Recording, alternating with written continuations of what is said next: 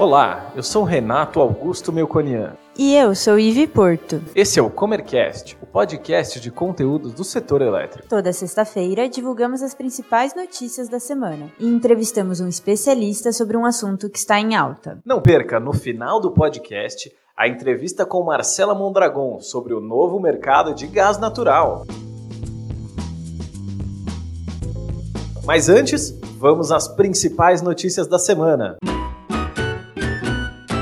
Bolsonaro assinou o projeto de lei sobre privatização da Eletrobras. Segundo o portal UOL Notícias, o presidente Jair Bolsonaro assinou nesta terça-feira o projeto de lei que define o modelo de desestatização da Eletrobras, elétrica responsável por cerca de um terço da capacidade de geração e metade da transmissão de energia do país. A privatização será viabilizada por meio de um processo de capitalização, que diluirá a participação da União na companhia, de acordo com a matéria, que ainda precisará ser deliberada pelo Congresso Nacional.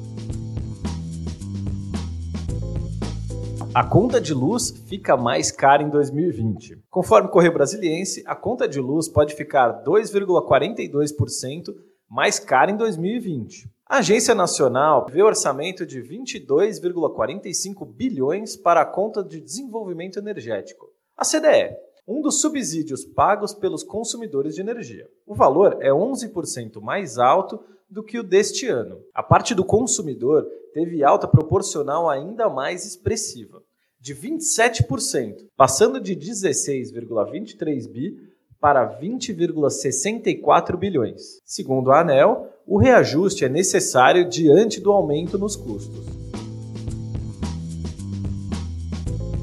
A ANEL aprovou agenda regulatória para o biênio 2020-2021. Segundo a Megawatt, a Agência Nacional de Energia Elétrica, ANEEL, recebeu 479 contribuições na consulta pública 22 de 2019. Ela tratou da agenda regulatória do biênio 2020-2021. A consulta foi realizada de forma piloto por formulário na internet e inverteu a ordem com que os processos eram encaminhados dentro da agência. Primeiro ouvindo a sociedade, para depois abrir a audiência pública tradicional. A sessão presencial da audiência deve ser realizada no dia 14 de novembro, com previsão de aprovação no dia 10 de dezembro, limite legal para que a agenda seja incorporada em 2020. Segundo o diretor-geral da agência, André Pepitone, a inversão da ordem e o novo modelo para recebimento das contribuições estão entre os principais aprimoramentos da consulta pública.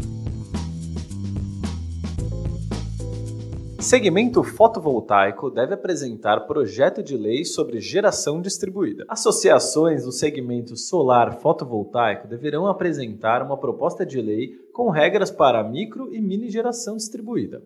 Conforme o canal Energia, a ANEL decidiu alterar de 10 para 25 anos o período de transição para a retirada de subsídios aos consumidores com sistema já instalado ou com autorização de acesso. A decisão é um desdobramento da negociação conduzida pelo senador Marcos Rogério do DEM de Rondônia.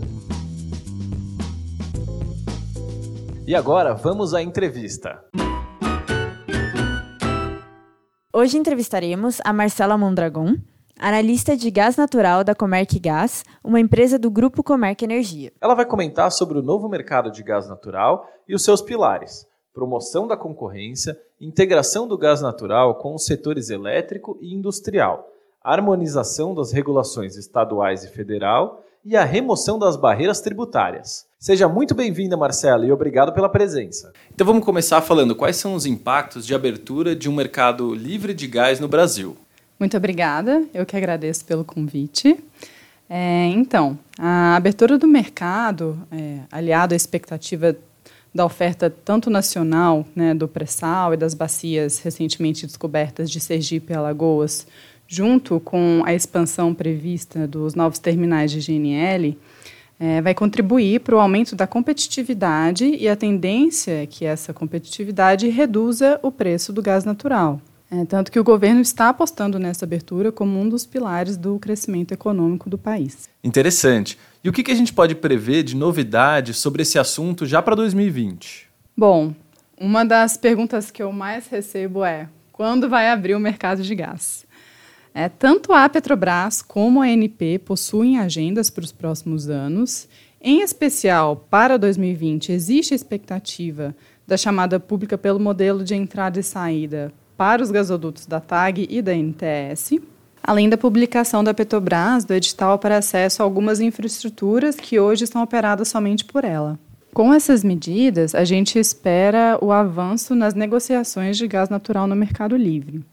É importante lembrar que, como a regulação de gás natural se dá no âmbito estadual e não federal, como a energia elétrica, por exemplo, a gente precisa do engajamento dos estados para criar a regulação onde hoje não existe e aprimorar nos locais que já existem, como, por exemplo, é o caso do estado aqui de São Paulo. E, Marcela, fazendo esse link entre energia elétrica e o gás natural, eh, como que o mercado livre de gás vai impactar as demais matrizes energéticas? É, muito se fala do aumento da participação do gás natural nas termoelétricas. Hoje o mundo ele passa por um momento em que está voltado muito para a descarbonização da matriz energética.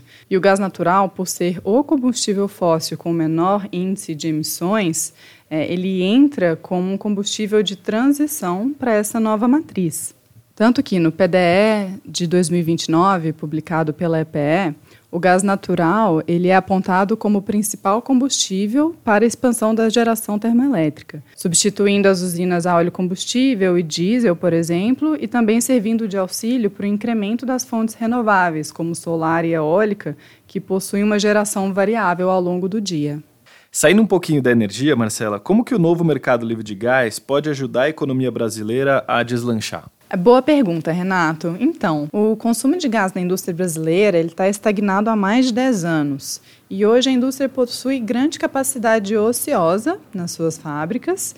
E caso ocorra realmente a redução de custo esperada do gás natural, pode ser que tenha uma retomada na produção, aumentando a atratividade de investimentos, é, principalmente nas indústrias que são intensivas né, na utilização de gás, contribuindo para a instalação de novas plantas, a geração de novos empregos e, assim, consequentemente, é, movimentando mais essa cadeia produtiva. Poxa, Marcelo, então você está dando boas notícias para a gente, tanto na parte da matriz energética quanto na economia brasileira. Mas por que, que a gente está falando de abertura de mercado, efetivamente, só agora? A Petrobras hoje produz 75% do gás natural. Os outros 25%, até então, não têm acesso às infraestruturas que permitem a comercialização junto ao consumidor. E eles acabam vendendo esse gás para a Petrobras e a Petrobras faz toda a comercialização. A questão é que desde 2017, com a retomada das rodadas de licitação das, dessas áreas de petróleo e gás, se projeta